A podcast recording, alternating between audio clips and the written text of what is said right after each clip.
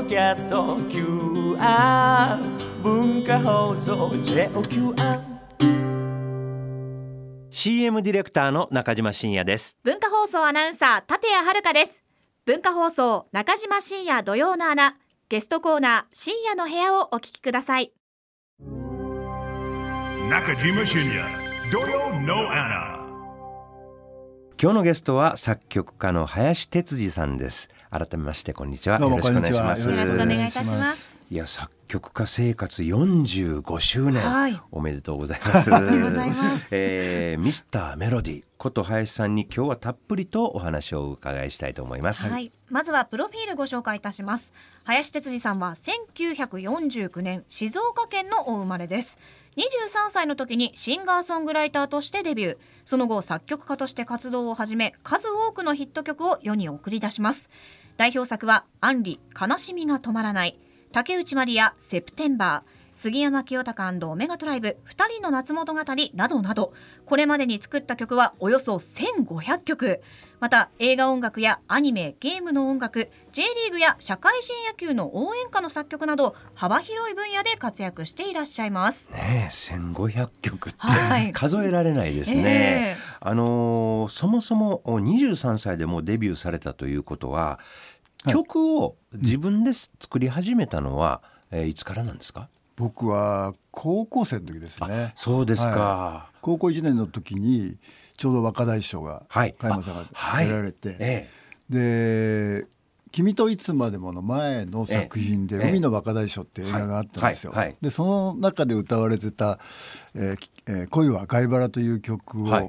えーテレビで見て、ええ。電流が走ったようなええ。感動を覚えて、あそうですか。それから作り出したんですけどね、うわあじゃあ、はいえっと洋楽聴いてということとかではなくてえ洋楽はもちろん ビートルズなんかは聞いてたけどえあの自作曲をやってるっていうのは分かってたんですけど、はいはい加山さん出てきた時はなんか日本人がやってるっていうことで非常に現実感があったんですよね。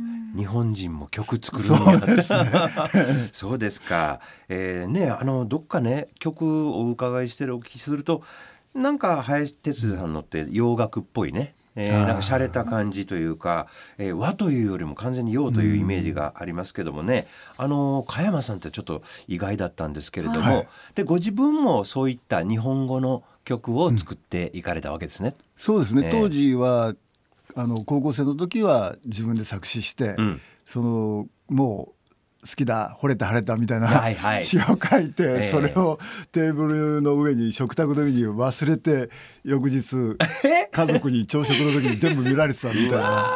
あものすごい恥ずかしい。恥ずかしい経験もしながあら曲を食べてましたけど、あのーバンドをやるとかではなくてご自分でえー弾き語っておられたんですか？発表は。そうですね。その前はブラスバンドやってたんですけど、あはい。でもクラリネット吹いてたんで、うん。クラリネットだと歌えないんでね、ええ。ギターに持ち帰ってあそうですか。じじゃあおたまじゃくしにはもう親しんでおられたっていうことですね。そうですね。おたまじゃくしは弱かったですけど。弱かったんですか？弱かったです。いや僕なんかおたまじゃくしゼロなんで、いやいやいや弱くても曲は作れますからね。カセットカセットが僕のおたまじゃくしと言いますかね、あ同じですえーカセットにこう吹き込んで覚えていくみたいな感じでしたけどね、あーなるほどさあそれでは林哲司さんが生み出したヒット曲の舞台裏に迫りたいと思います。まずはこの曲から上田正樹悲しい色屋根。はい、えー、1982年の大ヒット、はい。僕が79年に東京に来てるんですよ、あそう僕は大阪に住んでたんで、それで、えーこの曲出てきてうわーっともうめちゃめちゃ大阪感があったんですけれども あのーまあ僕のね同級生なんかは必ずカラオケで歌いますね、大阪の友達がね。はい、えーそうやってね大阪ではもうこれはもう我が町ソングなんですけどもね、えーこれはどういうふうなあいきさつで、えー作られたんでしょうかね。これはあの上田さんのアルバムを作る時にはい。3曲ぐらい発注されたと思うんですけど、はい。まあ、2曲はアップテンポの曲を書いたんですけど、うんうん1曲バラードをやりたいなと思ってて、うんうん。で上田さんのあの声質ハスキーな声質で、はいはい。あの綺麗なメロディーを歌ったらちょちょうど上国歌みたいになるんじゃないかはいなと思はいはいはい。って。えそれで書いたら、うんうん。まああの関西出身で申し訳ないんですけど あのカンチンファさんの詩が入って、はいはい。デモテンポが上がってきてうん。聞いた時に、正直ショックを受けましたね。あかんと。なんだこの大阪の曲は ということになってるわけですか。いやだってそうやって僕それをお伺いしてから、はい。この曲聴き直すとめちゃめちゃ洒落たメロディーなんですよ。で全然大阪感なんかないんですよ。もうみじんもない。でもやっぱりあれですね。うみたいとかそこのあの先ほどの曲もありましたけども、あのワンフレーズの投げ込み方がもう絶妙ですよね林さんの曲って。そうですねやっぱええりこれはあの作詞のカン・チンファさんの、えええ功績がすごく多くて、やっぱりそれとやっぱり上田さんのボーカル力ですよね。はいえーいやもうかっこええなというあの大体ベタベタなんです大阪って雰囲気がね、まあ本当にもう食い倒れな街なんですけれども この曲でねどんだけだべうんブランドが上がったか分かりません？そんなことないいやでしょうけど。僕ほんまにいやええ街やんという。うん。やっぱり東京がかっこええなと思ってるんですけどね、大阪もええやんって。まあ上田さんもねそういう方ですからすごく良かったと思うんですけどもね。はい、えーまあしかし関西から火がついてじわじわヒットしていったはいということなんですね。それすごいですね。そういうことってなかなかないですよね。1年ぐらいでもチャートに入るまでかかったみたいですよ。そういうこともあるんですか。消えていくまでまた1年ぐらい居 座ったみたいですけど。ああそうですか。はい参りましょう。続いてはこのヒット曲。中森明菜北ウイングえー、1984年これまあ中森明菜さん VV 快進撃をお進めて続けておられた頃のヒット曲ですよね。私も現場で、えっと、まだ僕弟子の頃にはい。中森さんご一緒したことあるんですけれども、あそうなんですか。ものすごいオーラでものすごい迫力でしたけれども、えっとこれはもう大ヒット曲ですが林さんはこれ作曲と編曲も手掛けておられそうですね。はい。るということですけども、なんかこう明菜さんからのご指名ということですね。あの明菜さん自身が杉山清隆ええ。とメガトライブの曲をだいぶ好きなようで、おー。でこの人に曲を発注したいっていうことをディレクターに言ったらしいんですね。えーでそれをお聞きして作曲家としてははい。どんなことを考えて作られたんですか、ね、これがですね、えこれはねエピソードが本当多い曲ででいつも僕ステージでいろいろ小出しにして話してるんですけど、はいはい。あの一番印象に残ってるのは、えースタジオに来なくていいって言われたのですね。え林さんにはい。来るなと、まああの それはいろいろな理由があると思うんですけど、ええやっぱり慣れたスタッフの中でゆっくりやりたいっていうことだと思うんですけど、い。やーそれはちょっとドキドキしますね、はい。心配になりますよね。そうですだからデモテープ途中でいただいたんですけど、ええそれ聞いた時にあんまり良くなかったんです正直。ええ。で曲僕はあのそれは歌のせいだと思ってませんから、はい。曲がやっぱ合わなかったんじゃないかなっていうことをすごく感じました。はい、へえ。それと遠隔でディレクションをしていくという世界だったわけですね。そうですね。それとあとは最終的にこれ「ミッドナイト・フライト」っていう、はい。あのタイトルはい。を作詞家はつけてたんですけど、あ、そうなんですか。ええ。ミッドナイトフライトだったんですね。そうですね、はい。ええ曲まあ横文字の方がかっこいいとえいうえ感じはええ当時はありましたから、で北ウイングにしたいというその先方からのええ。連絡があって、はい。僕たちは猛反対したんですけど、うん、なんで北ウイングやねんと。直球で、え でも今考えるとその直球が正しかったなっていう感じはしますえ、よ、明菜さんが北ウイングにしたい。そうみ。たいですね。ええすごいね、でもこの曲北ウイング以外の何でもないですからね。いやー驚いております。深夜の部屋今日のゲストは作曲家の林哲司さんです。林さんが生み出したヒット曲の舞台裏続いてはこちらです。菊池桃子雪に書いたラブレタはい菊池桃子さん。あの中島深夜土曜の穴の前の枠で、はい。えーね、桃子さんの番組を。がございまして、はい。い、つもご一緒してるんですね声はね。えーいやでもこうやって改めて桃子さんの曲を聴くことはあんまりないんですけれども、えーねあのまあ、80年代のトップアイドルの一人ですよね。あの菊池桃子さんの曲、ほとんど林さんが手掛けておらしいられるそうなんですけれども。そうですね、んあの桃子さんどういう思い出ございます？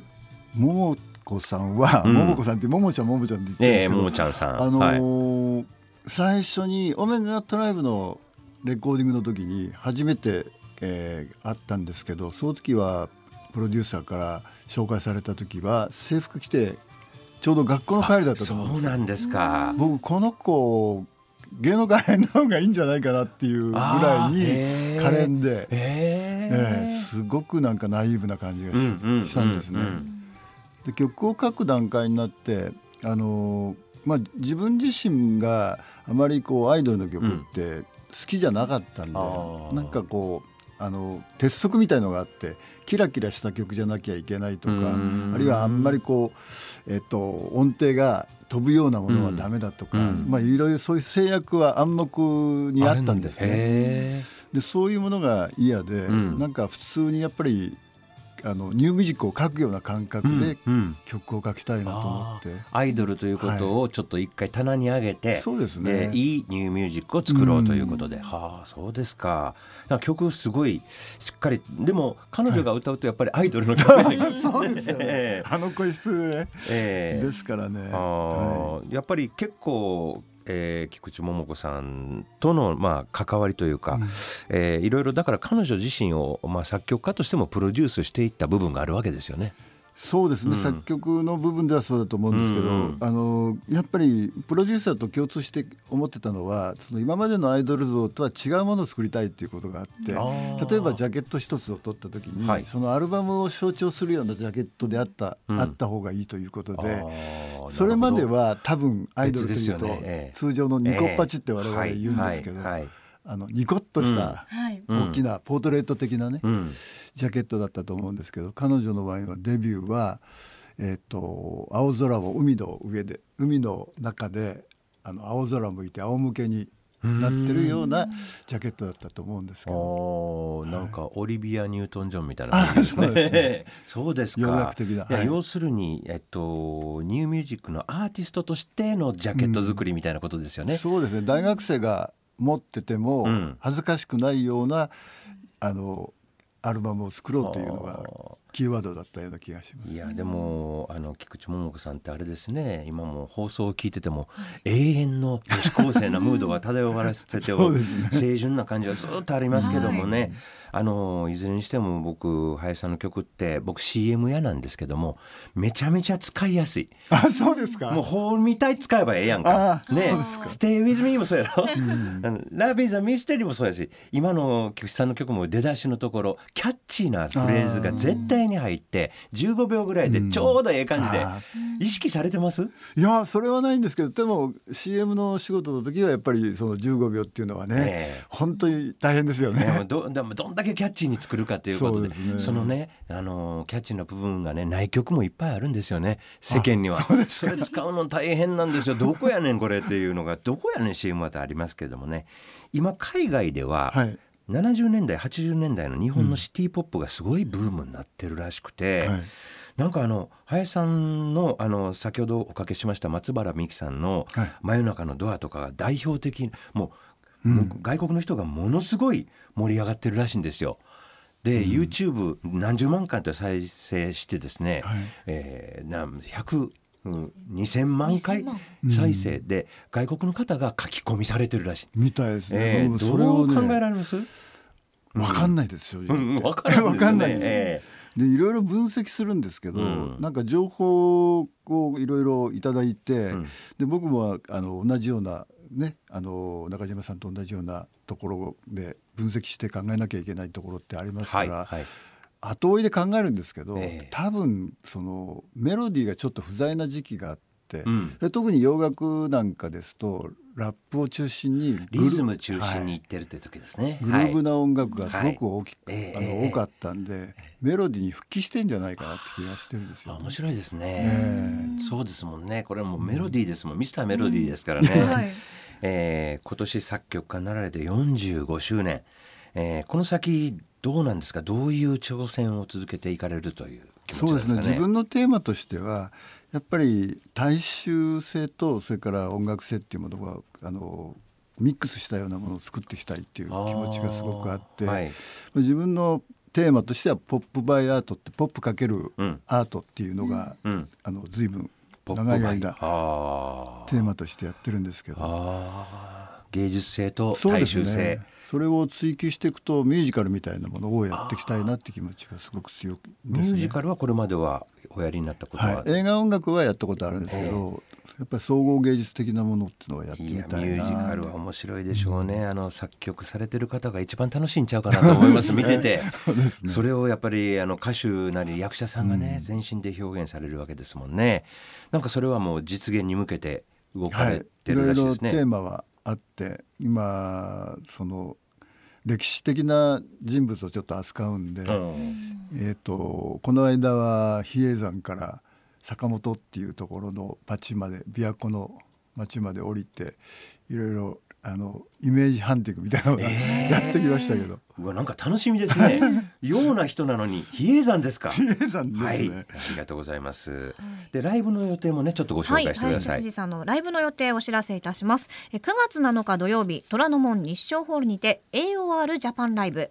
9月27日金曜日、築地のブルームードにてえバンドエイトのライブ。そして11月7日木曜日と8日金曜日、林哲司作曲家45周年記念ソングファイルスペシャルが読売大手町ホールで行われます。ゲストもいらっしゃるそうですね。はい、えー杉山清隆さんと、うん稲垣純一さんをゲストにお迎えして、まあ、それぞれ違う日にちなんですけど、うんえーお二人をお迎えして、まあ、彼らのナンバーも自分のヒット曲も合わせてお送りしようかなと思ってます。稲垣さんなんていうのはもうあれですもんねメロディー歌わせたらもう本当に素晴らしいまあ人の心への届き方が、声が素晴らしいですよ声ね。シルキーボイスねねえ。